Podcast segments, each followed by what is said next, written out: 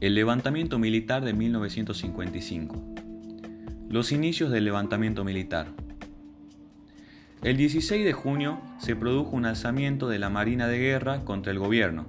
Aviones de la Marina bombardearon y ametrallaron la Casa de Gobierno, la Plaza de Mayo y el centro de la ciudad, refugiándose luego en Uruguay.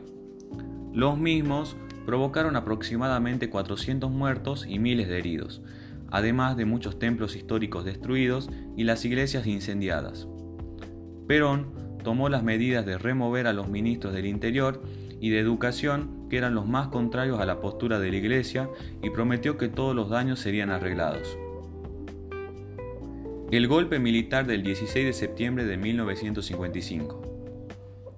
El 16 de septiembre de 1955, los distintos grupos de las Fuerzas Armadas, principalmente de la Marina de Guerra y algunas unidades del Ejército y la Fuerza Aérea, realizaron una serie de ataques en distintos lugares de la Argentina, como Bahía Blanca, Mar del Plata y Buenos Aires, a partir de armas ilícitas compradas al extranjero con el objetivo de lograr derrocar al gobierno del presidente Juan Domingo Perón. Al final, tras una semana de duros enfrentamientos, el bando golpista triunfó, dejando más de 150 víctimas mortales. Las causas del golpe militar. Las causas del golpe militar fueron las siguientes. El enfrentamiento con la Iglesia, la intolerancia entre peronistas y antiperonistas, la oposición del sector terrateniente agroexportador, las ambiciones de los capitales extranjeros en connivencia con algunos sectores argentinos,